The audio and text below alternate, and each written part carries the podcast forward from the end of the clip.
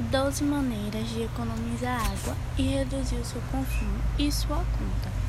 Com algumas atitudes simples, é possível economizar uma boa quantia de água por mês. Campanhas para a economia estão sendo feitas por todos e por isso venho trazer algumas dicas.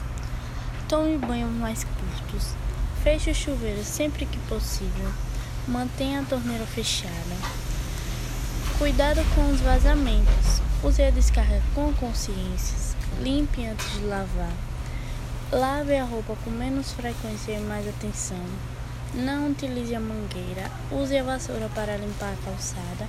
Cuide da água da piscina. Atente-se à caixa de água e reaproveite a água. Essas são várias maneiras de economizar água em nossa casa.